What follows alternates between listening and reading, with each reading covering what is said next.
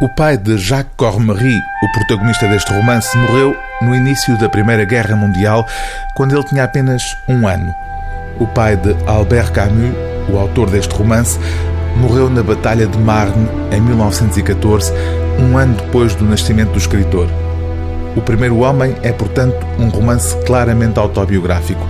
Autobiográfico e incompleto o texto manuscrito foi encontrado entre os destroços do acidente que vitimou o autor de O Estrangeiro no dia 4 de janeiro de 1960.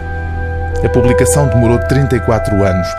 O livro póstumo de Albert Camus só foi publicado pela primeira vez em 1994. A ausência do pai, um estranho de quem o escritor não tem qualquer recordação, está no centro deste regresso às memórias de infância numa Argélia ainda sob a dominação colonial francesa. Atribuindo à personagem de Jacques Cormery as experiências que sabemos terem sido do próprio autor, Camus evoca o amor triste da mãe, as tareias da avó e a importância decisiva que teve na sua formação um professor ao qual viria a manter-se ligado durante toda a vida em anexo, nesta edição, é publicada a carta que Camus escreveu ao professor depois de lhe ter sido atribuído o Prémio Nobel da Literatura em 1957 e também a última carta que o professor escreveu ao escritor.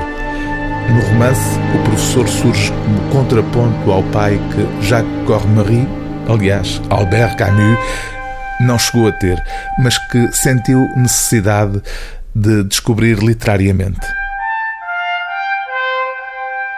Quando refletia, já que dava-se conta de que fora por meio daquele antigo professor, agora perdido de vista, que se inteirara da maior parte das coisas acerca do pai.